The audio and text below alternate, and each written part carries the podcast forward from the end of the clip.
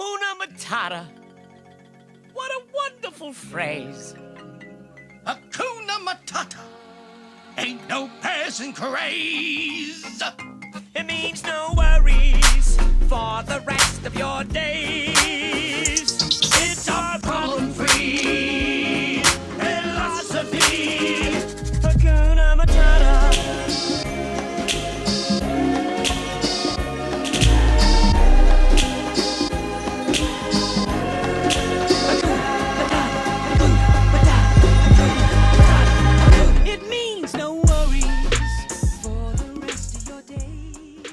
Bienvenidos al último podcast de esta temporada del podcast de Cosas con Pendiente. Mi nombre es Mario, bienvenido a este podcast en donde hemos estado hablando acerca de todo lo que sucedió en los últimos 15 días en el cine, eh, en las plataformas de streaming, eh, de tecnología y todas esas cosas que nos gustan sobre el tema. Eh, les pedimos que no olviden dar like a nuestra página de Facebook, que es donde nació todo este proyecto, en Cosas con Pendiente, así la pueden buscar en Facebook, Cosas con Pendiente. Eh, por favor, ayúdenos a darle like para que puedan eh, seguir en contacto con nosotros y que puedan ver cuándo vamos a actualizar eh, la información eh, acerca de cuándo vamos a regresar otra vez con el podcast. Eh, mi nombre es Mario, no estoy solo, me acompañan Ruth Hola chicos, bienvenidos al pod de este día. y también me acompaña Edwin. Hola, ¿qué tal? Bienvenidos a este último capítulo de temporada. Bienvenidos a todos y como pudieron escuchar al principio de este podcast y lo hemos hecho mm, yo creo que de manera sin querer, pero cada podcast empieza con un tema y remix de la película que vamos a estar hablando o del estreno de la semana. eh, y este, como pudieron haber oído, pues es el del Rey León. Digo, no vamos a hablar solamente del Rey León. Estuvo la semana pasada también en el Comic Con y hay muchas cosas de qué hablar, muchas cosas de qué platicar acerca de los anuncios de Marvel, pero el Rey León es sin duda el estreno que habíamos estado esperando, sobre todo por lo que ya habíamos platicado, ¿no? En, en las semanas pasadas. Así es. Entonces, pues vamos a empezar precisamente con el Rey León y vamos a hablar un poco de aquello que, que no nos pareció y algunas personas me hicieron comentario la, la vez pasada de que hablamos con spoilers sin haber avisado. Eh, yo creo que no dimos tantos spoilers, ¿no? Pues según yo no, ¿eh? O sea, nos vimos como tranquis. Sí, o sea, eh, ah, de hecho no salimos justo en el momento en que sale la película. Entonces, pues yo creo que como que a la gente que sí le interesa, pues yo creo que, que ya. Además, el Rey León, o sea, si algo la critican o la han criticado en los últimos días es precisamente que es igualita a la original. O sea, y bueno, y de lo que no es igual, pues vamos a hablar ahorita, ¿no? Pero yo creo que vamos, podemos hablar, yo creo, sin ningún problema acerca de la película. Si ustedes no la han visto y la quieren ver primero y después quieren venir a comparar con nosotros el, el, su opinión o lo que opinan de la película, pues a lo mejor lo que pueden hacer es pues, adelantarle poquito y ir directamente a lo que vamos a, a hablar de la Comic Con, unos 10, 15 minutos y, eh, y entonces pues ya regresar y, y oírlo cuando ya la hayan visto. Pero pues vamos a platicar eh, sin problema de lo que, de lo que opinamos. Así es, que ya saben, es spoiler alert por lo pronto. Sí, yo, pero además yo creo que ya cuatro o cinco días del estreno ya son suficientes como para que la hayan podido ir a ver a gusto al cine. Además, o sea, no hay muchas películas ahorita todavía en el cine. Entonces, yo creo que está retacada todas las salas, ¿no? Yo creo que la mayoría igual son en español, ¿no? ¿Del del Rey León? Así es. Yo creo que, la verdad no me he fijado bien la cartelera qué tanto haya de la subtitulada, pero me imagino que sí, como es una película pues infantil, ¿no? Sí, mira, y yo lo que quiero, quiero que empecemos es que podamos compartir de qué es lo que tenemos de recuerdo de la versión original. ¿Ustedes qué, qué se acuerdan de, de cuando la vieron? ¿Cómo la vieron la primera vez? Creo que yo la miré por primera vez en casa, en el VHS.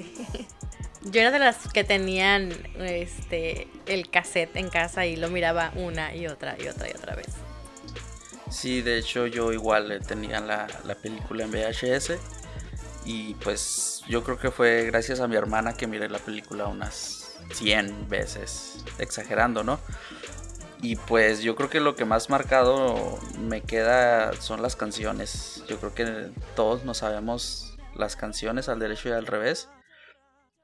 Y ese fue un punto muy, muy marcado en esta película. Fíjate que yo no me acuerdo cómo la vi, pero tengo una tía que en particular le, le- nos ponía mucho VHS y yo creo que con ella íbamos y rentábamos películas a un videoclub que estaba bien cerquitas por ahí, pero no me acuerdo cómo la vi. Sí, yo creo, supongo que la de haber visto de, de, de esos VHS o de las rentadas que daba ella. Y sí, pues así fue como aprendí también todas las canciones. Incluso le decía a Edwin que no sé si esté mal, pero yo creo que la canción que mejor me sé es la de Scar. O sea, la ¿En del malo. Sí, la del malo me la sé Mira. completita con, con text, estos eh, voz en off que hace y todo, que no tiene nada que ver desde que inicia hasta que termina. Hasta Entonces, las, las palabras de las llenas y todo te sabes. Sí, sí, todo, todo, todo. Y enfado a mis niños cantándoselas a ellos así. O, o a veces ponen así eh, karaoke o algo y, y busco la pista porque me gusta agarrar cura con la canción. Pero eh, yo creo que eso es algo de lo que marcó la película y, y me acuerdo mucho de eso. Eh, igual no me acuerdo que me haya así puesto como triste la muerte de Mufasa o algo así, ¿no? Sí, yo tampoco recuerdo que me haya afectado así a nivel de depresión o que me haya impactado la muerte del... No, la verdad no, ¿eh? De hecho, el, el meme que andaba por ahí era de que eh, apenas nos habíamos recuperado los chavorrucos del, del trauma de la muerte de Mufasa y nos la ponen otra vez de vuelta, ¿no? Sí, sí, lo había visto. Pero eso es lo que, lo que yo recuerdo y, y, y no nada más. Y, pero eh, sin duda es una de mis películas favoritas porque incluso la esperaba yo en HD. O sea, cuando empezaron a sacar que las películas otra vez ya para descarga en streaming, porque Sí. yo compro mis películas en YouTube. Porque ahí me gusta, Ah, o sea, las tengo en todas las plataformas, la puedo descargar para verla fuera de línea. Es lo que medio más creo confiable que va a durar. Entonces, eh, yo esperaba que saliera en una versión bien, bien re- remasterizada, del- Remasterizada. ajá, de la película y es la que está. De hecho, no sé si tiene, no sé si recuerdan, pero hay una canción que pusieron después. Sí, la del, topi- la del topo. No, eh, bueno, la de Sasu, la del reporte de hoy. Ah, es Ah, cierto, sí, sí, no sí, era el sí. topo, era Sasu. Es verdad. Ajá. Entonces, no me acuerdo si la tiene, fíjate. Supongo que sí. Porque la, la película está bien remasterizada. Eh, pero ustedes la vieron la película una vez más antes de verla eh, en esta versión. No. Intenté, fíjate, pero tampoco no. No, no. Yo vi ciertas escenas clave mientras les platicaba a mis hijos cómo era la película original, los chistes que tenía, las partes así como reflexivas que, que me gustaban. Se las enseñé, pero no la vi de vuelta completa. Lo que yo creo que hay que recalcar que esta película no es un... ¿Cómo se dirá? Eh, no es un live action. O sea, la película es completamente generada por computadora. No creo que quepa la... eh, a lo mejor es una, un remake animado de la película, Sí. pero realmente creo que sola solamente cosas muy, muy específicas están hechas eh, eh, tomando cosas reales, pero todo lo demás es fotorrealista, es fotorrealista, pues. Pero realmente no es un live action como lo va a ser, por ejemplo, Mulan o como lo no sé, no sé qué tanto tomaron. Bueno, sí, supongo que, que en el libro de la selva pues había los actores eh, humanos, ¿no? Sí, y yo sí. creo que podría Ah, caber sí. ahí. Pero creo, que- creo que aquí inclusive, o sea, definitivamente nada es, es, en teoría, pues de real, ¿no? Todo es, los paisajes y todo, todo es por computadora, hasta yo, hasta donde yo sé. Así es, y fíjate que algo de lo que pasa en la película es precisamente lo que tú, Ruth, comentabas acerca de, de lo que te preocupaba de cómo van Las a manejar sí, las expresiones, así es. Sí, la verdad, y cuando también yo lo miré dije, "Mm, creo que sí tenía yo razón, me quedaron a deber en esa área. Sí, de hecho, no sé si vieron un, un meme que andaba en Facebook que decía, en la escala de Simba, ¿cómo te sientes hoy? Y feliz, enojado, triste, contento. Y todas eran la misma imagen de, de la carita de Simba, sin ninguna expresión. Y sí, yo creo que fue algo que, que por más profundidad que le pudieron haber dado a, los, a las modificaciones que, que hicieron con el diálogo en ciertas partes, esa carencia de expresión, yo creo que sí, sí hizo que nos sintiéramos algo extrañados, de estar viendo algo animado que parecía casi 100% real, que aunque sí animaron un poco la boca de los animales, los ojos, no te, como que esas, esos sentimientos que trataban de evocar no te llegaban tan profundamente como te pudieron haber llegado la película original animada. Pienso que eh, en este caso tendría que haber sido mucho apoyo también de la banda sonora, ¿no?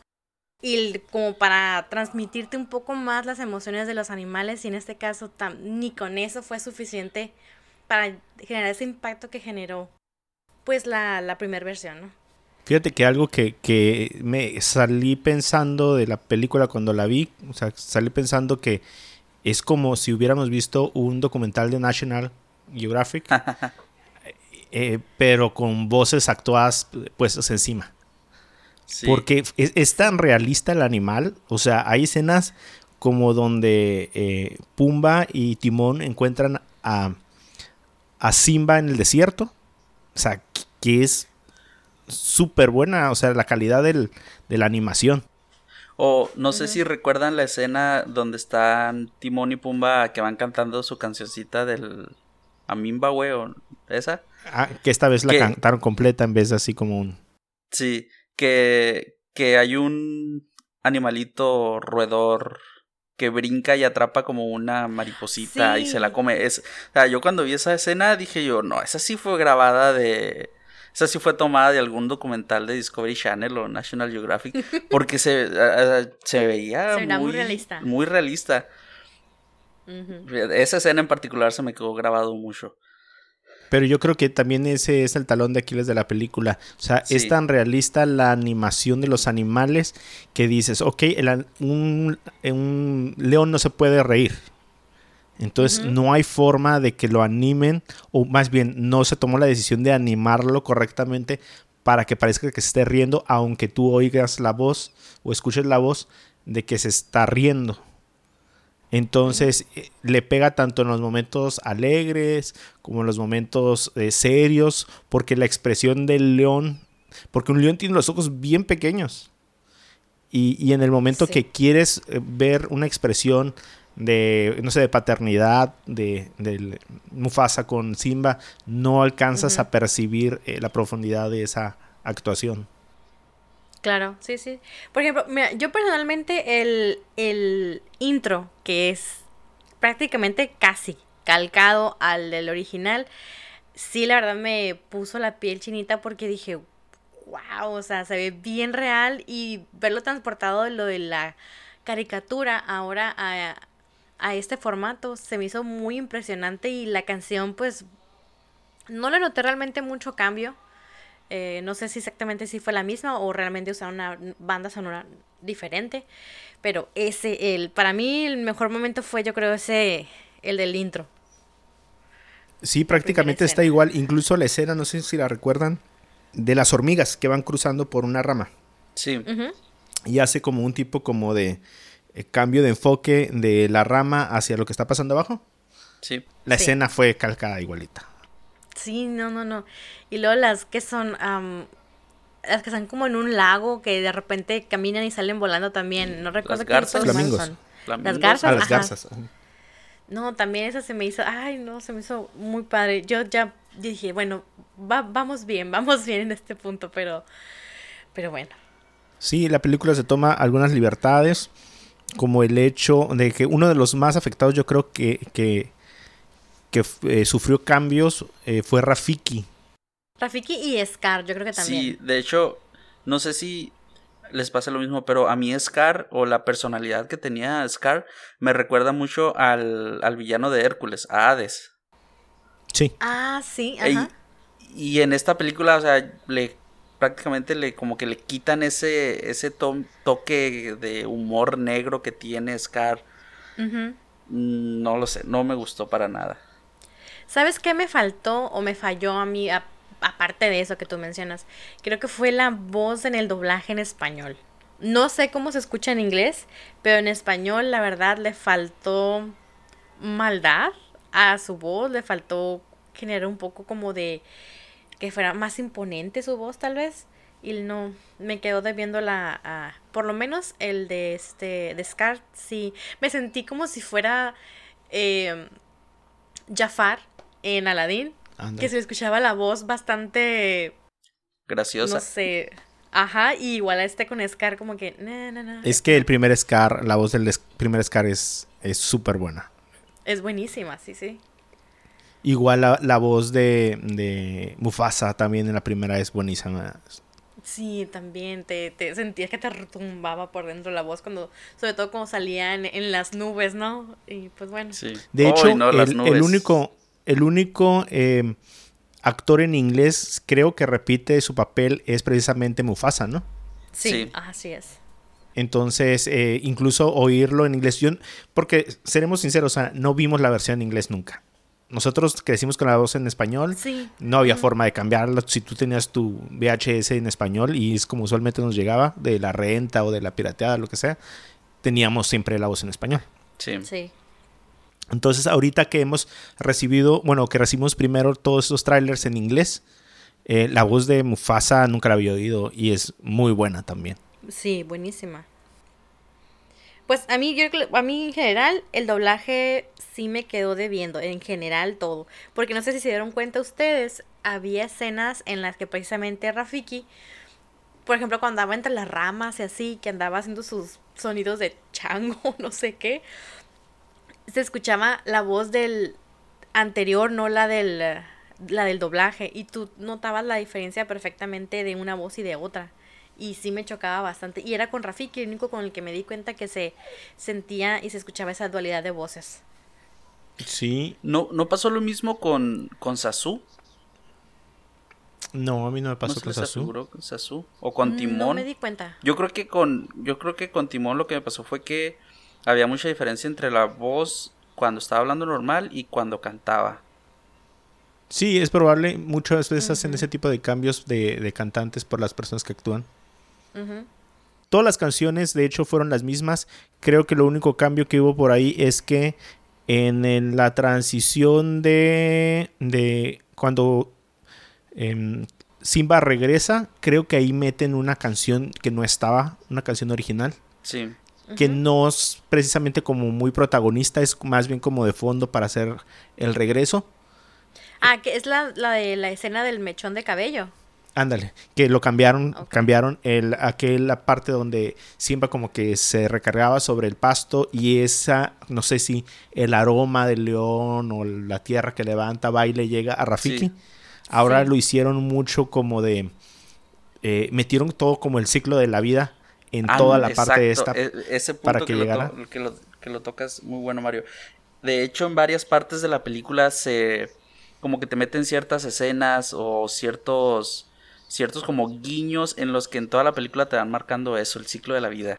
Por ejemplo, no sé, hay una escena, ahorita no sé si más tarde lo- o ahorita lo íbamos a mencionar, pero cuando está Scar comiendo en la Roca del Rey, Sí, que ya ven que no, nunca, en la, en la animada pues nunca apareció un animal siendo devorado. Y esta vez eso fue, eh, fíjate, ese fue un cambio que me agradó mucho, que metieran a Scar. digo, sí hubo una escena donde comían, me acuerdo cuando Scar les da una pata. Ah, no, sí, les da, les da una pata como de cebra, ¿no? A las hienas. Pero como que, o sea, si tú ves la pata cortada, hasta parece que fue a una carnicería y cortó esa pata. Sí. Sí, estaba, ajá. O sea, en comparación con esta escena en la que se ve claramente que, no sé, era un antílope o un ciervo o algo así. Que se ven como un poco más brutal, Sí, ¿no? Más, ajá. re- más real, así que sí. Sí, fíjate, ese, ese cambio sí me agradó mucho. Así es, y, y de las cosas más rescatables yo creo que es Timón y Pumba, a mí por lo menos. Me hicieron reír, eh, rompían el, el- la monotonía de la película, eh, hubo muchos chistes que quitaron de la película original. Ay, sí. O sea, la escena del clásico del Mufasa. Y que tiene Oh, las de las llenas. sí, no. Eh, ¿Qué otra? Eh, eh, donde baila Timón y Pumba para distraer a los... Ajá, sí, pero fíjate que esa, ese cambio que hicieron a la a la canción, este pedacito de la Bella y la Bestia, se me hizo bastante Ah, que habló como bien francés. atinado. Sí, porque esa escena sale precisamente en La Bella y la Bestia cuando Bella llega al castillo. Fíjate que no Y soy fan. Lumière- No lo Y reconocí. Lumière le, le hace la no introducción tampoco al, al- al castillo. Sí, sí, sí, es desde ahí. Y yo, ay, mira, se me hizo pues como un guiño, ¿no? A las demás, Así es. ante- a las anteriores live action. Pero fíjate. Eso, no sé, al menos en toda la película siento yo que le quitaron algunas como referencias que tenía la animada a tal vez Timón diciendo, Pumba, no enfrente de los niños, o cosas Ah, así. sí. Y luego ponen a Timón hablando francés, como que ahí sí me, me, me chocó, porque como que trataron de hacer la película lo más real posible, eliminaron guiños hacia temas actuales, pero de repente sale Timón hablando francés, entonces ahí sí como que no, no me cuadró para nada eso. Pero de todos modos fue un buen detalle. Eh, no me gustó que luego Rafiki obtuviera su báculo o su vara que tenía para luego tratar de meter como el, el ¿cómo se llama? La escena de karate de, de Rafiki. Sí, donde va y le pega a todos. Ajá, eso lo siento forzado. La última Sí. parte de la película en, en general se me hizo un poco floja. Se me hizo que faltaba como más acción. Eh, O sea, esta parte se me hizo muy repetitiva de, de todas las llenas peleando y ellos tratando de meter. Como que en la película ah, animada fue como más dinámica. Y, y esta vez fue más lenta. Sí, como que le, no sé, siento yo que le dieron un poco más de énfasis a la pelea entre las leonas y las hienas que a en sí a la pelea importante que era la de Simba y la de Scar. Sí. Sí, estoy de acuerdo. Porque sí, la pelea, la, pues, sea, la pelea final sí se me hizo así como que rápido, dos minutos, lo, lo aventó al barranco y ya terminó la pelea. Yo, yo tuve una duda y no sé si es a lo mejor no tiene importancia o algo, pero siento que no quisieron que se viera que Simba lo aventaba. Porque según yo recuerdo el original, Scar cae encima de Simba Sí, y Simba le hace como una tipo como de catapulta hacia el barranco porque no muere del- de la caída. sí, no, no muere de la caída. Ah, Ajá, muere por lo de las llenas. Que lo encuentran eh, traidor. Pero siento. Yo estaba eh, preparado para el momento donde hiciera la catapulta a Simba. Y de repente se me hizo mucho de. Ah, se cayó. Sí, Entonces no. sé si sea por tocar temas políticamente correctos. O, o- verse bien. O que no se viera. eh, no sé, no actual a, a- los tiempos ahora que son tan delicadas las cosas que maneja Disney ahora, pero siento que esa parte fue cambiada a propósito. Sí, fíjate que algo, algo estaba leyendo al respecto. En, con respecto a lo de la canción de Scar. Ya en que en, en la animada pues hay toda una coreografía eh, de llenas marchando al unísono. Ah, sí, eh, Que- listos ya. Ajá, la de listos ya. Y decía... La canción de Mario. Sí, Sí. la canción de Mario. Y decían que tal vez Disney lo había eliminado porque tal vez en el entonces en el que hicieron la, la película animada era muy marcada la ese como resentimiento que había de los Estados Unidos por ciertos temas militares con otros países y que si tú veías marchar a las llenas así te como que sentías tú que son las malas eh, van a atacar, eh, van a hacer algo malo, y que ahora lo, la eliminaron para no meterse en esos temas militares políticos. Ajá. sí, poli- ajá. De hecho, fue la única canción que fue completamente modificada. O sea, se hace como un tipo como de intro medio hablando, luego se mete una estrofa o un verso que no, no es original, pero te va metiendo en el mood del- de, la, de la canción y finalmente termina como termina la original, pero en dos minutos. Sí, o sea, ¿no? de una canción completa eh, la, la meten en dos minutos con todo y el y, y- y lo hablado, pues. Eh, a lo mejor puede ser que no sea ahora una imagen que quiera dar Disney con este ejército, pues era como un ejército nazi, ¿no? Ajá, así es. Como un ejército Pero- nazi. Pero no sé, a lo mejor igual como comenta Edwin, pues todos los cambios que hicieron sobre las hienas, porque ahora, pues hasta la hiena que no hablaba bien, ahora habla. Así sí, ¿no? Entonces- Sí, fíjate que me faltaban las llenas que fueran un poquito más, este... Más chistosas. Sí, porque estaba Chensi, que era como la mandona, pero eh, de todos modos los tres eran como un, un descanso cómico en la película, ¿no? Sí. Y, y ahora no. ahora son básicamente pues, de relleno, ¿no?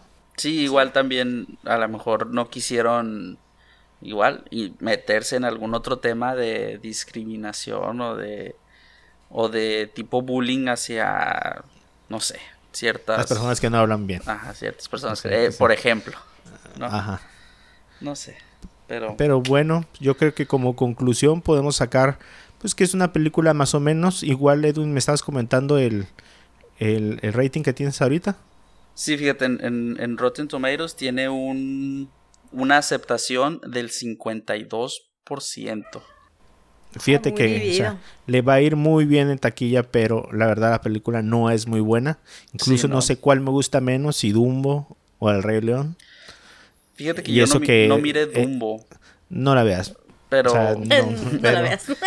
Pero eh, igual eh, yo creo que, que El Rey León eh, es definitivamente una experiencia que tienes que ir a verla, la tienes que eh, hacerte tu propia opinión, pero sí creo que quedó a deber mucho. Es que sí, visualmente súper vale la pena la película porque es algo y muy impresionante el solo pensar de que es totalmente eh, digitalizado, ¿no? Y, y que se ve tan real. Y por ese lado sí vale la pena verla en el cine. Bueno, si ustedes tienen la oportunidad, quienes están escuchando, pues vayan al cine antes de que la quiten. Yo creo que todavía va a estar unas dos semanas más. Realmente después de esta película va a haber un descanso de películas suficientemente largo para ponerse al día con todas esas películas que no pudieron ver, ya sea que las eh, que salgan para renta o descarga o terminar de ver estas películas que, que uno puede ya ahorita ver sin prisa porque no va a haber otras películas que las venga a, a mover. Así es. Y pasamos al tema también que tuvimos esta semana, que fue el Comic Con en, en San Diego. Tuve la oportunidad de ir a, a darme una vuelta. La Comic Con fue desde, creo que desde el jueves hasta el domingo, ¿no? Sí, de jueves hasta domingo. Yo tuve la oportunidad de darme una vuelta por San Diego el día eh, viernes. Eh, mi, mi propósito, digo, mi, eh, mi plan original era conseguir boletos en, en algún punto para ir, pero se me fue con trabajo y, y cosas de, de la familia, se me fue, se me pasó, pero de todos modos me quise ir a dar una vuelta porque siempre había tenido la curiosidad, es que si no tienes boleto, ¿qué es lo que podrías ir a hacer a- a- allá afuera, no? Aparte yo quería ver cuál era el, el- el ambiente afuera del, del centro de convenciones. Eh, un día antes me enteré que había una exposición de Batman en el Balboa Park. Eh, tienen un museo y resulta ser que la Comic Con lo que quiere hacer es un museo. No sé si parece ser que el De museo manera permanente, ¿no? es un museo permanente, ajá, y como que quiere ir agregando superhéroes año por año. y es y el gratuito, primero- ¿no? El- la entrada. Ah, ese es el asunto. Eh, yo creo que, bueno, el primer superhéroe que metieron este año fue Batman. Entonces, eh, eh, según lo que nos daban en unos en boletines, en unos trípticos, es que quieren, eh, como el primer, eh, este año fue una prueba piloto del, del, del museo. Entonces trajeron una buena exposición, había dos batimóviles, eh, todos los trajes de las películas de, de la primera generación eh, todos los trajes de los protagonistas de Goth- Gotham. Sí. Ok. eh, que eso fue lo que me sacó de onda. No esperaba verlos. O sea, esperaba ver los trajes originales de, de las películas de la Tim Burton en adelante. Pero las otras no, la verdad, y están súper bien. Estaban todos los props de las películas. Estaban los de la gatúbela, el pingüino. Incluso estaba el, el pato este que usa en la película Pingüino. Sí, el elevador. Ajá. Estaban eh, las cosas de Mr. Freeze, em, de Acertijo. Todos esos props estaban ahí disponibles para ver. Eh, Muy después, completa entonces. sí, está, estaba también el, la batiseñal, Oh, mira. que estaba Órale. súper, súper suave. O sea, en tamaño real y te podías tomar a foto. Todo te podías acercar mucho a, a verlo de, de cercas. Em, y en un segundo piso, en la parte de abajo, tenían una exposición como de vestidos. Pero no, eso no tenía nada que ver con Batman. No sé si era parte de la exposición o fue para completar. Había eh, interpretaciones de diferentes artistas que hacen vestidos sobre diferentes temas, ya sea de películas o de eh, superhéroes. Ok. Y había una sección que tenía 100 diferentes interpretaciones de, de Batman en blanco y negro. Wow. Eran figuras de unos 15 centímetros de, de altura eh, y eran 100 por 100 diferentes artistas. Wow. Qué padre. En blanco y negro, todas muy bonitas, estaba, estaba impecable todo eso. Había un museo de videojuego de, de Batman. Estaba una, eh, una no, no creo que haya sido réplica, era eh, en una de las películas de Batman, en la Baticueva sale una armadura de, de Batman, Sí. como con un eh, tipo como de stand o de eh, vitrina de plástico. Según cuentan, costó un millón de dólares para que saliera 7 segundos al aire. Wow. eh, y estaba ahí para exposición. Y muchos videojuegos, desde Nintendo, eh, Mega Drive, eh, Genesis, Xbox, de todos, las, de todos los juegos que ha- alguna- algunos de los juegos que ha habido. Eh, los podías jugar, podías estar ahí un rato. Y había una parte pequeña de interacción ahí con unos sacos. eh, que podías entrar y grabarte, ¿no? Pegándole a unos sacos que cada vez que le pegabas, pues se oían los sonidos estos de la serie clásica de Batman, ¿no? El pow Los- y todo eso. Las onomatopeyas. Ándale. Y, pero realmente estaba muy bien. Todo estaba muy bien. Había una parte también de dibujos y todo eso. Eh, pero se supone que es una prueba piloto. Yo creo que lo que querían ver era cuánta gente viene, co- cómo moverlo, eh, qué tanto se podía hacer. Porque se supone que en el 2020 lo van a empezar a construir para abrirlo en el 2021. Qué, qué bien. Igual, de todo lo que nos comentaste, este, los que nos escuchan pueden ver algunas fotografías, ¿no? En la página de Facebook. Así es, hice una transmisión en vivo, ahí la pueden ver en la, la página de Facebook y algunas de las fotografías de lo que, de lo que estaba platicando ahorita. Eso era completamente gratis, el estacionamiento también era gratis, había mucho estacionamiento. Yo llegué por ahí de las ocho y media, abrían a las nueve y media, había seis personas ya esperando. Eh, a las nueve y media en punto abrieron y entramos y sin ningún problema. Después de que nos fuimos no había nada de fila. Entonces Ujú. podías haber ido eh, en- en cualquier, creo que fue el domingo fue el único día que estuvo hasta el tope, ¿no? Eh, sobre todo porque cerraron más temprano. Y de ahí nos fuimos ya afuera del, del Comic Con. Y donde, donde pudimos eh, estacionarnos. no- la verdad nos estacionamos como a una milla Wow. del, del centro de convenciones. O sea, el estacionamiento estaba de 20, 30, 40, 50 dólares. a- lo más cercas. Si querías usar el estacionamiento libre, pues tenías que estacionarte a, a, pues, como una milla para que las tres horas te salieran a 3 dólares. Sí. Wow. Y después de ahí ya nos acercamos ya unas cinco cuadras antes de llegar, ya ves a toda la gente pues caracterizada y, y dos cuadras antes ya está cerrada todas las calles y están todos disfrazados eh, tomándose fotos afuera. La verdad, sí, si no tienes boleto y puedes ir y darte una vuelta un día, el sábado o el viernes, la verdad está excelente. Pero ya que lo abran.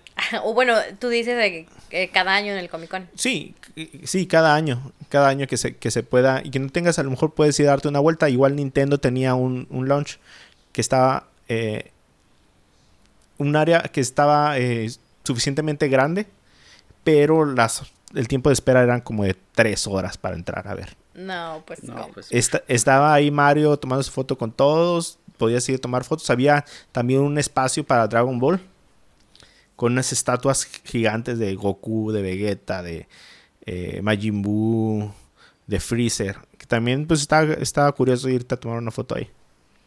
Sí, para los fans de, de Dragon Ball, ¿no? Así es. Pero yo creo que lo que más nos interesaba del Comic Con era la conferencia de Marvel eh, el sábado. Sí, oye, todos estamos con el hype esperando al Mr. Feige. Y la verdad que sí nos dieron muchas buenas noticias. Eh, ¿Ustedes qué esperaban de, ese sábado?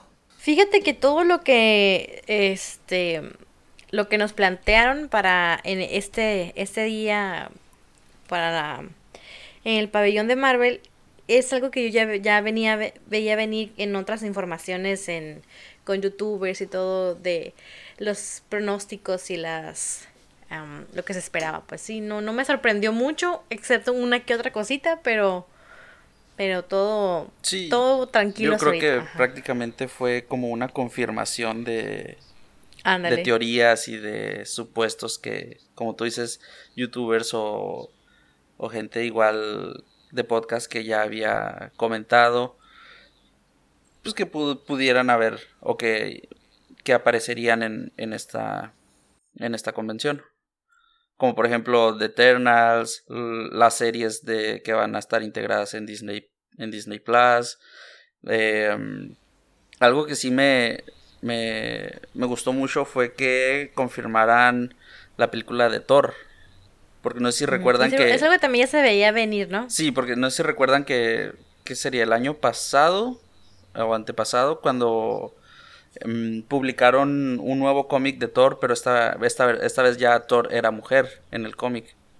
Sí. Entonces esto que hicieron She con, con Natalie Portman yo creo que fue, al menos para mí fue de las mejores noticias que pudo haber dado. Sí, y básicamente nos mostraron dos cosas. Yo había visto un, un- una entrevista después, ya después de la conferencia, donde le preguntan a- al, a la, eh, al mero mero de Marvel de estudios, le preguntan que, que si que cómo habían, la habían sufrido para saber qué presentar. Y ellos decían muy claro que no sabían si presentar la fase 4 o la fase 5. O, o las dos juntas. O sea, no sabían qué presentar, eh, pero ellos estimaron que con 10 lanzamientos, que ellos consideran ya hasta ahorita la fase 4, era suficiente para empezar. Y nos dieron básicamente 5 películas y 5 series. Así es. Se supone que las 5 series son de muy buena calidad. Creo que incluso no superan 5 o 6 episodios. Y si quieren, vamos comentando una por una conforme vayan, van a ir saliendo y están eh, calendarizadas. Y la primera es la de Black Widow. Así es. Sí, la más próxima, ¿no? Primero de mayo. Primero de mayo, así del es. 2020. Así es, yo creo que fue una de las películas que, bueno, al menos a mí me tiene así como con expectativa de, bueno, hay superhéroes que son muy espectaculares, ¿no? O sea, o vuelan, o eh, tienen super fuerza, o hacen cosas muy impactantes. Pero Black Widow siempre ha sido un superhéroe, pues, promedio, ¿no? O sea, su, su característica reside en su habilidad para la pelea, ¿no? Y lo táctico. Ajá. Entonces, eh, esta película parece ser que va a ser del tipo, mm, no exactamente como de origen, pero sí, post- sí anterior a todos los eventos que hemos conocido. Sí, no Ok. se comenta que es una precuela, pero es entre lo que es Civil War y Infinity War, ¿no? ¿O sí? Eso sí, no lo Eso sí lo desconocía. Sí, va a estar situada en ese, en esa época, más o menos. Ok. Y de hecho, esta película de Black Widow yo creo que fue de las más pedidas por el, el fandom, ¿no? De, de Marvel. Yo creo que ya Sí. cuando vieron que Black Widow, pues ya, ya no, no, no, iba a mí se me hace súper bien porque llega a darle un final a- al personaje y a darle como pues un cierre ¿no? total al ciclo que nos quedó como nos medio cortos a medias en, en, en Game cuando se tira. Espero que no sea spoiler que ya la hayan visto. Pero muere Natasha. este, y ya creo que esta película viene como a darle ese honor pues ya al personaje para hacer un cierre ¿no? al final de cuentas. Sí, y, eh, y sabes qué, qué, qué creo que... Bueno, no sé si recuerdan que para poder obtener la gema del alma, o sea, alguien tenía que matar a alguien que amaba, ¿no? O sea, entonces en este caso, eh, el agente Barton y, y Black Widow pues tenían ahí un amor fraternal muy, muy fuerte. Entonces como que sí me gustaría que, que nos dieran ciertas escenas o ciertos momentos en los que demostraran por qué fue que se generó ese, ese gran cariño que se tenían. Fíjense, yo estaba investigando, este, y dentro del cast sale este personaje, mm, actor, David Harbour, Sí, quien es este personaje ya muy querido en, en Stranger Things, ¿no? Eh, eh, Hopper. que se muere al Y final. resulta que es... y su Voy a ponerle personaje un que beep sale, ahí. sale de Alexei, entonces que sería The Red Guardian, es la... mm, como la contraparte de Capitán Ah, sí, América. eso va a estar en bien Rusia. interesante. Ok. Y estuve leyendo por ahí que en algún cómic por ahí sale que este señor fue pareja de Natasha entre los cómics. Ah, ok. Entonces, ah, va a ser, va- dicen que están viendo muchos giros con este personaje. Entonces, quién sabe, ¿no? Y sale por ahí que fue alguna real ya en la película eh, pareja de ella, ¿no? Le están No dando sé, con no todos sé. los rusos. Sí, sí, Sí. sí. Sí, eso va a ser de, de veras una, una cosa bien, eh, bien interesante para, para fijarse. O sea, a- además hay más personajes también que son tipo Black Widow, ¿no? Ujú. Que viene siendo esta Florence Pugh. Que sería la otra de las Black Widows que hay, ¿no? Que sería Yelena. Así es. Y bueno, yo creo pues vamos a estar, yo creo que lo más próximo que nos queda, nos queda menos de un año para verla. ¿Y quién va a ser también el, el antagonista? Este mm, Taskmas- Taskmaster, ¿no? Taskmaster, ajá. Ah, Ok. Pero ya sí se sabe quién va a ser el actor o no se sabe aún. Eso es lo que todavía no sabido Ay, muy no, bien. no sé, fíjate, pero sí ya he visto algunas eh, escenas, bueno, unas fotos de las escenas de las grabaciones y ya desde hace bastante rato, de hace como unos dos meses. Porque, hasta- eh, bueno, hoy precisamente estuve escuchando o viendo un video donde comentaban que al parecer todavía no se sabe quién va a ser el personaje, el actor, y porque ni siquiera se tiene bien definido eh, la imagen todavía, de que, que es cuál la que se va a ver, ¿no? En la, en la pantalla. Y cuando anuncian eh, o platican de la película de Black Widow, ponen imágenes de un juego de video, realmente no recuerdo muy bien cuál es, que donde sale Sí. peleando precisamente. Natasha con Taskmaster. Pero sí Ajá, hay- No porque todavía haya salido. Sí hay algunas escenas, eh, bueno, algunas fotografías del set y donde está él, pero bueno, pues es fácil adelantar escenas donde a él no se le vea la cara, ¿no? Sí, claro. Antes de poder elegir al actor que va a quedar al último o mantener el secreto lo más que se pueda. Ujú. Re- es. recuérdenme, este Taskmaster, ese tiene como una cara de calavera, ¿no? O sea, en realidad es como Tiene, es, es parecido la al. Red Skull. Así es. Al- No, Es no, no es máscara. Ajá, es como el, el otro, el, el Crossbones. Ok, como Crossbones. Ajá.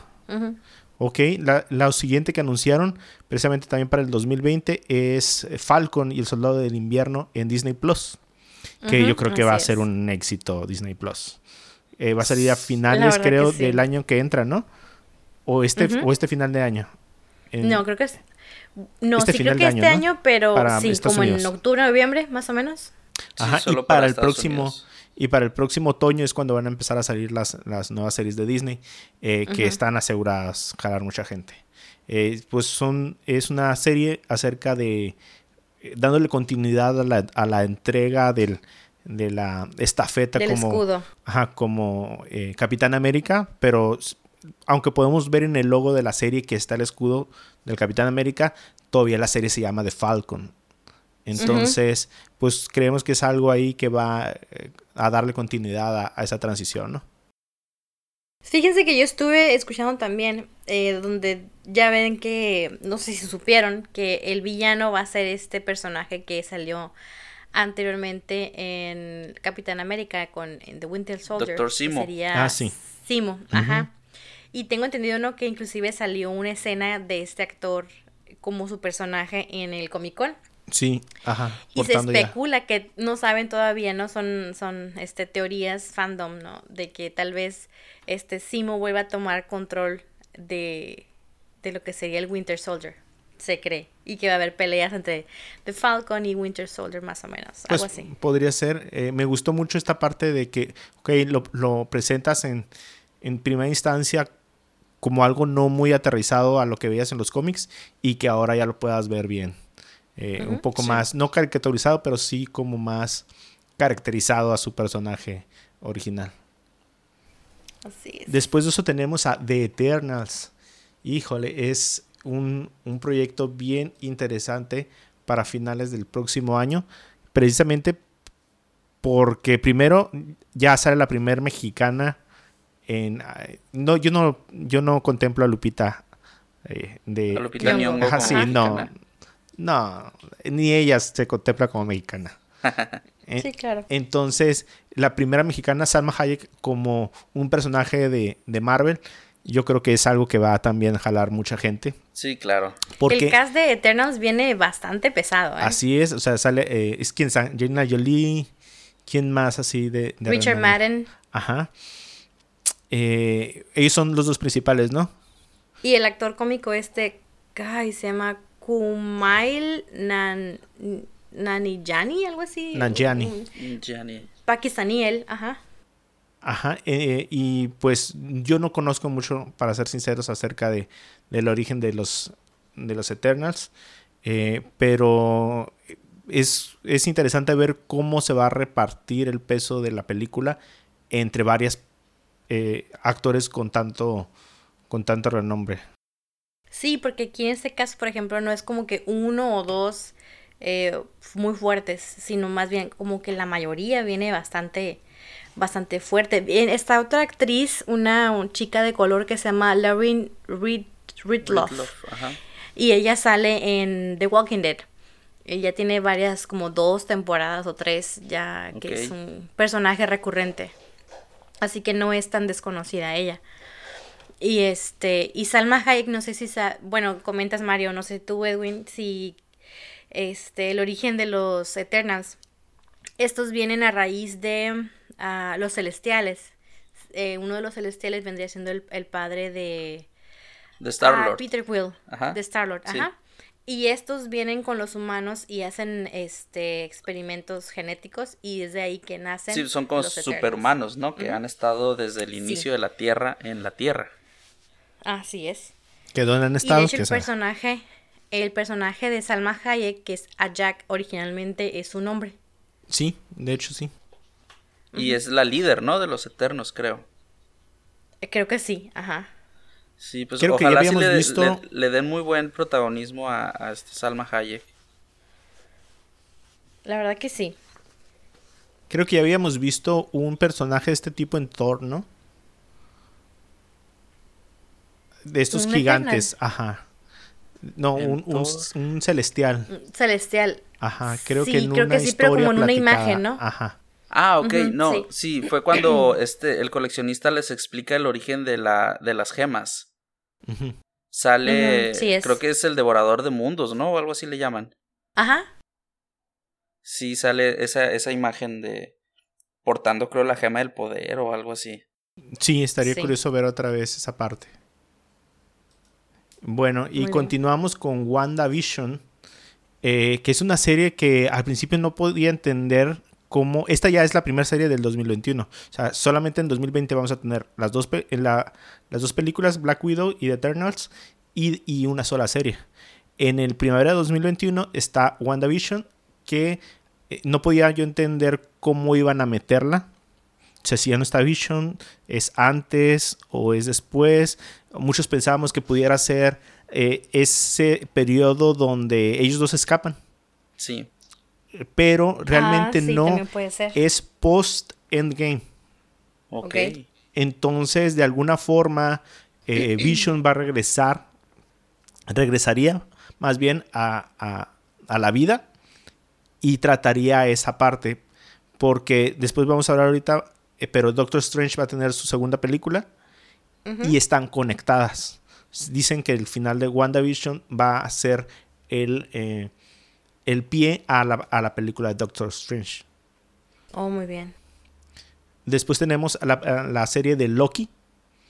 Todos recordaremos que cuando Loki obtiene el tercer acto, desaparece. Sí.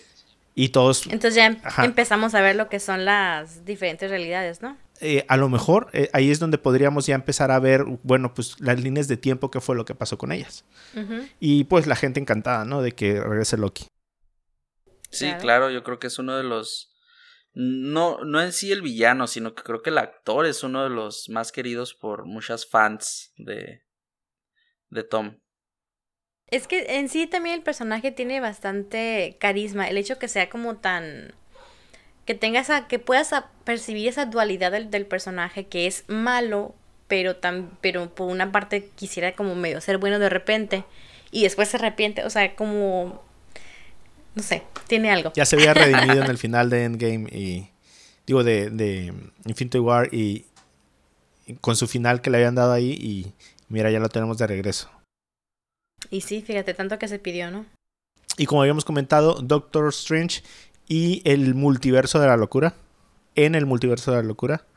Eh, es la película que ahorita denominan como la primer película de pues de terror será de, de- susto Dicen, ajá.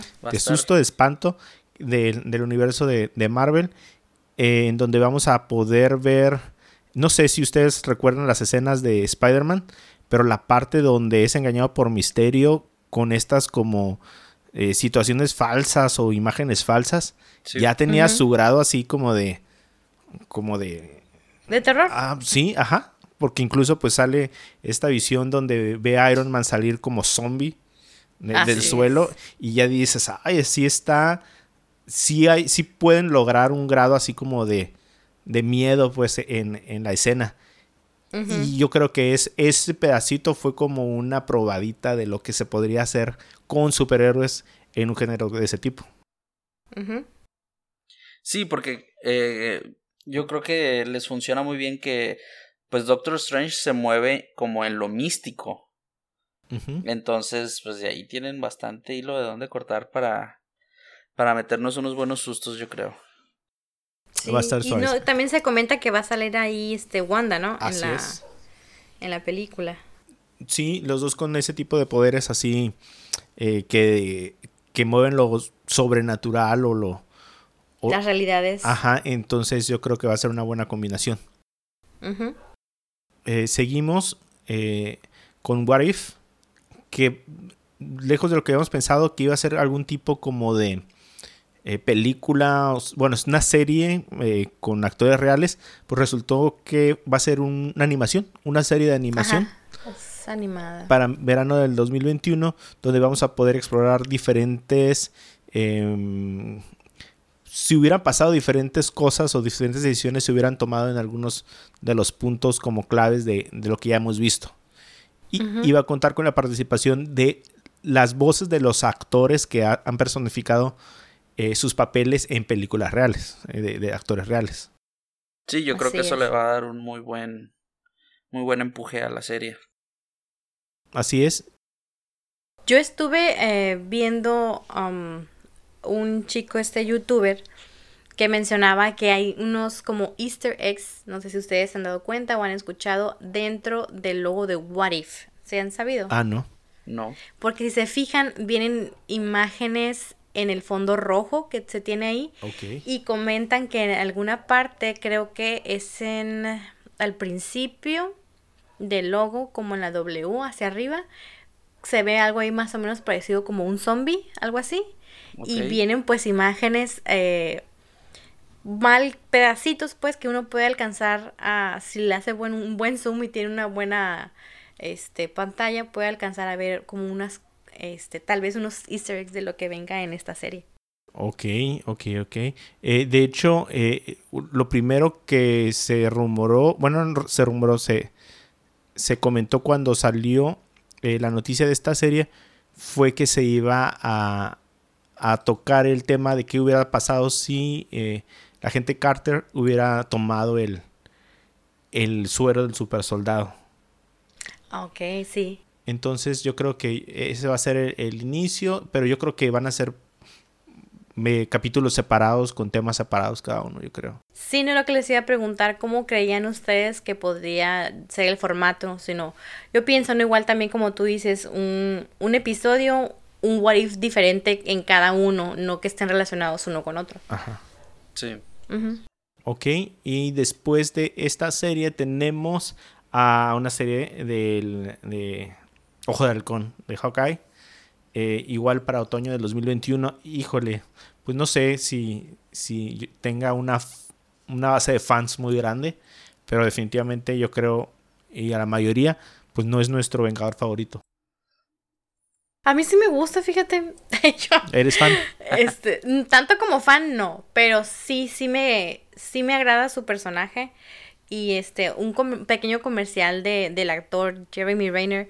Es cantante, no, no sé si no lo han escuchado y No. canta muy bien.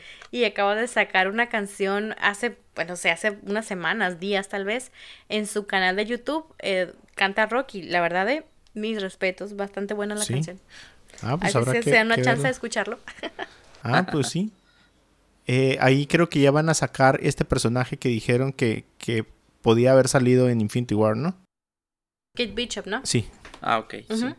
Entonces, bueno, fue esa. Y finalmente, eh, la última película de la fase 4 es eh, Thor, Love and Thunder, que es, esta película ya se había filtrado, bueno, más bien la noticia de una cuarta película de Thor se había filtrado, o anunciado más bien, porque no fue ninguna filtración, unos cuatro días antes del Comic Con.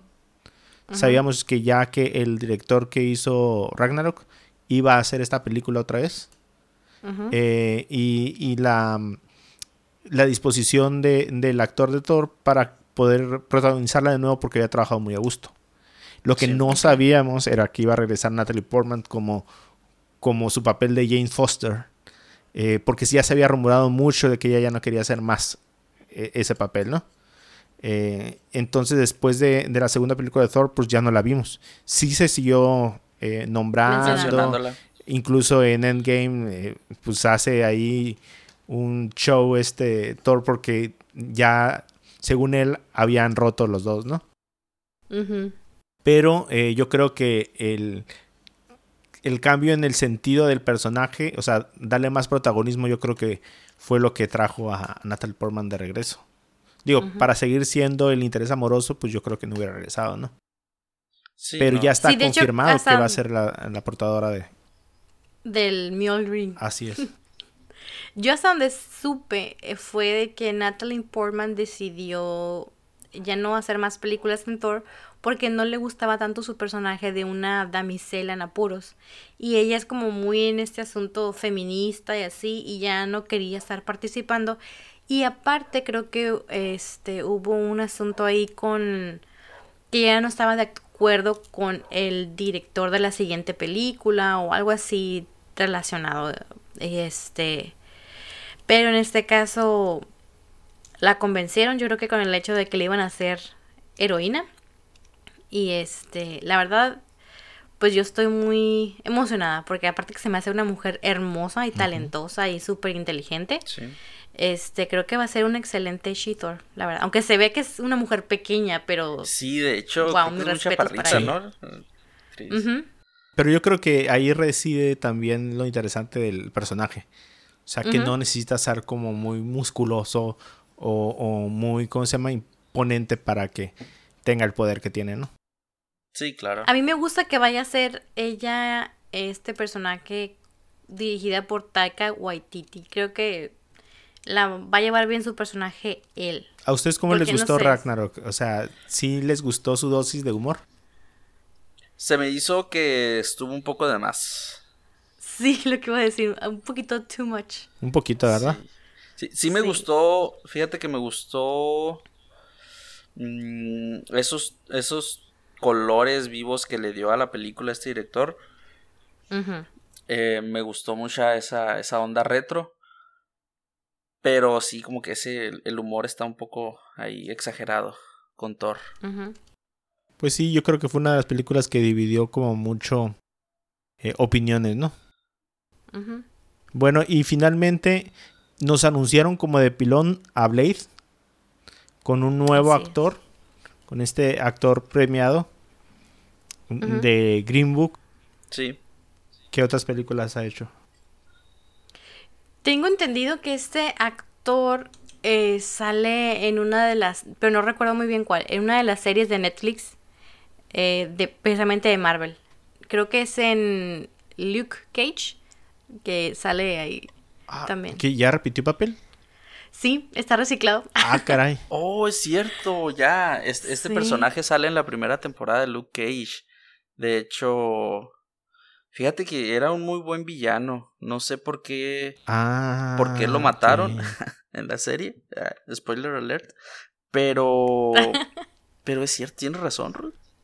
Mira. Sí, sí, sí. Y yo supe eh, que este actor lo pusieron porque él llamó a Kevin Feige y le dijo, ¿sabes qué? Yo quiero ser Blade. Entonces, como Kevin Feige al parecer es fan de este actor, le dijo, lo que tú quieras. Se llama Marja, Mahershala Ali. Mahershala Ali. Yo me, acuerdo así. muy bien de él de 4400. No sé si fue su primera serie donde, donde eh, tomó como más protagonismo, pero lo recuerdo perfecto de esa serie. Fíjate que yo, yo no, no, no conozco muchas series o películas de este actor, pero pero ahora que lo comenta Ruth, en, en Luke Cage, fíjate que fue un muy buen un muy buen villano. Tenía una muy buena historia, muy buena interpretación, entonces yo creo que Pues es buen actor, ¿no? Sí, Porque estuvo muy- recientemente muy buen Sí, nominado a de, los Oscars. de hecho él estuvo nominado también por eh, Moonlight, pero nunca vi Moonlight. Sorry, pero no vi Moonlight. No, ni yo sí, tampoco. no. Eh, Green Book no. sí lo vi y la verdad estuvo muy bien. Es, era uno de los, de los protagonistas. Sí, Muy bien. Bueno, eh, eso fue. eh, lo que hay que aclarar es que Blade es parte de la fase 5. O sea, Así no hay fecha de estreno. Yo creo que junto con la fase 5 que ellos dicen que ya tienen hecha, ¿eh? Está Oh, Los sí. Cuatro Fantásticos, X-Men y Guardianes de la Galaxia Volumen 3. Eh, algo debe de estar por ahí. No sé, la próxima, en próximo mes va a ser la de 23. Sí, yo pienso que ellos tienen otras sorpresas también ahí. quién sabe, a lo mejor lo que nos pudieran dar es un tráiler de algo. Tal vez. Tal vez. De- yo de- pienso de que a lo mejor alguna película más, pero igual nada más. A lo mejor una. Ajá. Ajá. Entonces, eh, no hubo más. Eh, James Gunn, el director de, de- que está nombrado otra vez un director de Guardians of the Galaxy Volumen 3, eh, dijo que no había nada que preocuparse. Si no se vio nada de, de Guardianes, es porque él está ocupado con el proyecto de, de Escuadrón Suicida, con el remake. Ujú. Eh, pero la película es un hecho y que una vez que él termine todo lo que está haciendo con esta película que ya tenía comprometida, va a seguir con la otra. Entonces definitivamente se va a una eh, a una segunda fase, una fase posterior. Muy bien. Bueno, yo creo que eso fue todo por parte del Comic Con. Eh, yo- duramos bastante rato hablando de eso. Pero yo creo que Es que era... había mucha tela de qué Ajá, cortar. Yo creo que tanto el Rey León como el Comic Con era algo de lo que, que teníamos que hablarle y darle su tiempo, ¿no? Y fíjate, Mario, si, si es. me permites, o sea, no todo el Comic Con fue de Marvel. Algo que, que me gustaría mucho comentarles es que en esta Comic Con hubo el anuncio de, o más bien se, se, se dio a conocer el, el tráiler de la película de, de Terminator, Sí. Que, que incorpora a, de nuevo a Arnold Schwarzenegger y esta vez a Linda Hamilton, que retoma el papel como Sarah Connor. Fíjate. Eso es algo Ay, ya la que, quiero ver. que me tiene así con un super hype. Porque las películas de Terminator, la verdad es que la, las primera, la primera trilogía fue, al menos en mi caso, fue, es una de mis favoritas. Y ver a Linda Hamilton de nuevo, toda varas con su metralleta y su lanzagranadas, yo creo que está generando bastantes expectativas. La verdad, la señora no pasa de moda. Se ve genial todavía. Incluso creo que el muchacho, ¿no? El que hizo una... Sí, a, a su hijo, a, a John Connor, eh, creo Ajá. que había, estuvieron apareciendo como, como noticias o, o filtraciones de que iba a retomar su papel de Sarah Connor. Perdón, no, de John Connor. De Sí, John sí, Connor, ajá. Nada más que ya lo vi y, híjole, no está en muy, en muy buena forma para repetir el papel, pero... Pues pero ya pues veremos. ya veremos qué es lo que sale. Así es. También, pues entre algunas noticias también, de, por ahí se mostró el primer eh, tráiler de Top Gun. Eh, creo que incluso eh, Tom Cruise les cayó de sorpresa al E3. Digo, al, al E3, al, al Comic Con. y estuvo ahí entre la gente y sin, sin haberlo eh, esperado nadie, ¿no? Otra noticia por ahí es que ya por fin eh, Endgame se situó como la película más taquillera de todos los tiempos. Así, Y fue durante el Comic Con, ¿no? sí, rozando así el, el- por medio millón o no sé, un millón casi. Pero mira que, que no tiene mucho mérito ya que se estrenó dos veces. A mi punto de no, vista. eh, igual lo hizo Avatar. O sea, lo hizo de mejor forma, lo hizo Avatar. Pero eh, fue así muy apenas, ¿eh? Muy apenas. Eh, no sé si ustedes quieren comentar algo más del Comic Con antes de cerrar. Pues a mí, a mi gusto personal, eh, me encantan lo que es este los zombies. Y yo les comento que hubo también el, el trailer de lo que va a ser Zombieland, Ah, Zombieland 2. 2. Oh, es- Ese que lo se ve hoy. buenísimo. Sí. Este, ya vienen los mismos actores y vienen otros más. Y la verdad, vienen muy buenos actores en el en la película. No me imaginé, yo pensé que no iban a poner a los mismos actores porque ya todos tienen una carrera bastante este, pesada ah, de ese entonces hasta ahorita. Nominaciones al Oscar, Oscar desganados y todo. Entonces, pues la verdad, mis respetos para los actores que vuelven a, a- a su papel. Y otro eh, anuncio que se dio en la Comic Con fue eh, la película que viene de The Walking Dead. Este, para todos aquellos que son fan como yo y que seguimos fieles todavía a la serie Sí, infieles. eh, viene, viene película de The Walking Dead. Y al parecer va a ser, y se mencionó también en, el- en la página de Facebook. Este, ahí pueden encontrar el link direc- directo al, al trailer. Bueno, es un teaser más bien porque son unos medio segundo, no sé, es bien poquito. Pero viene, viene película. ¿Será algún tipo de cierre, Ruth, para la serie? Bueno, lo que yo leí es de que tentativamente son tres películas las que se vienen, una trilogía, para darle cierre, como tú dices, al personaje de principal, que es Rick Grimes. ¿Sigue vivo? Wow. Vamos a ver. Chan, chan, chan. Así que vamos a ver. Bueno, yo creo que con eso concluimos todo lo de el, del Comic Con. Por ahí pusimos una, una encuesta en Cosas con Pendiente en, en Facebook. Que si ya habían tenido la oportunidad de ver El Rey León, qué habían eh, pensado de la película, si les había gustado o no les había gustado. Y fíjense, quedó en un interesante 50-50. Vaya, Vaya. vaya. Les Levantó confieso que yo porque voté no les que no gustaba. me gustó. Así es. Entonces, bueno, pues tuvo sus 22 votos y 50-50. Entonces, yo creo que así están El pueblo todos. ha hablado. Y también Sí. acerca de lo que había hablado ya Ruth del tráiler de Zombieland, también lo pueden ver ahí en la página. Y vamos a empezar con el cierre.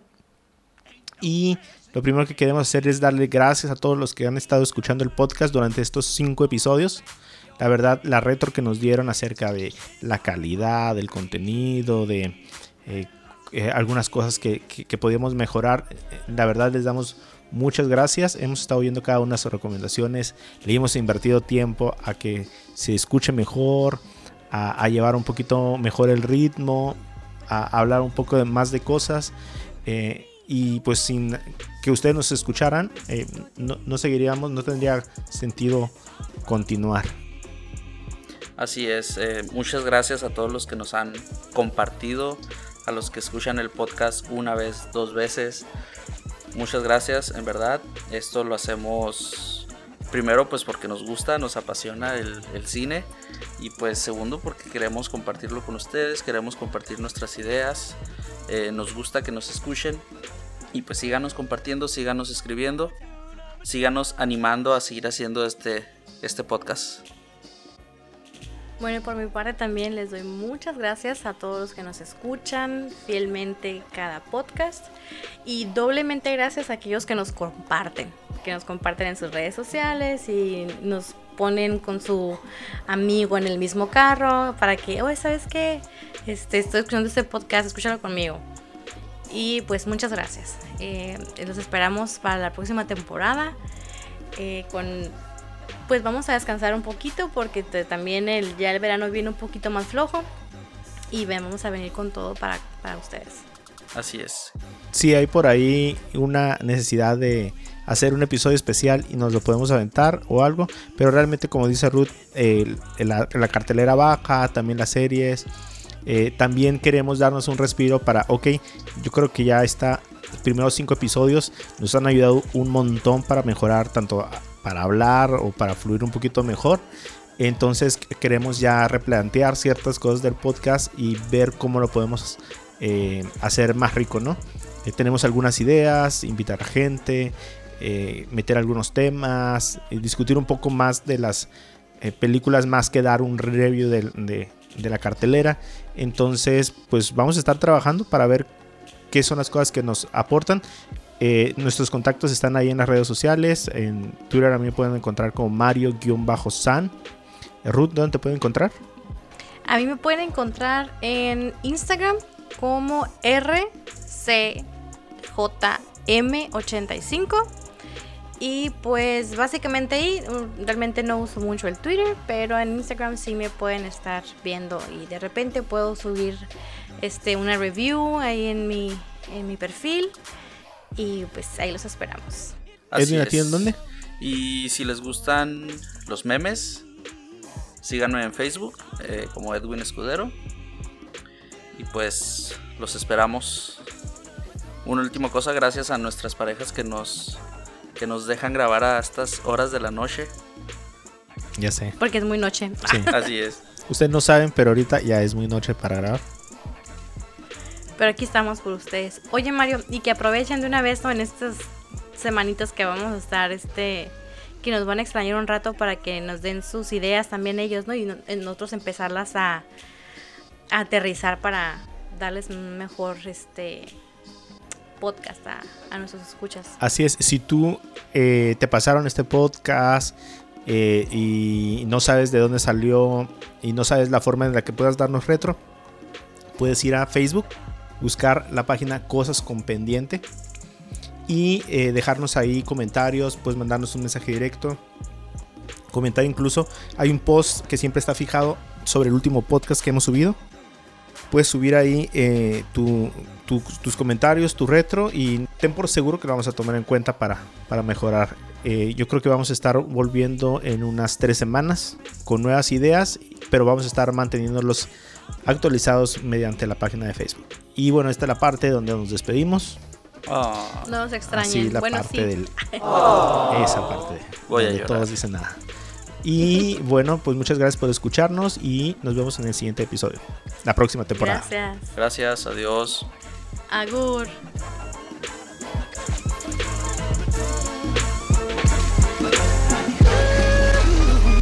Hakuna Matata. Ah, charara. Ah, qué calor, ¿ya puedo prender el abanico? Sí. Ah.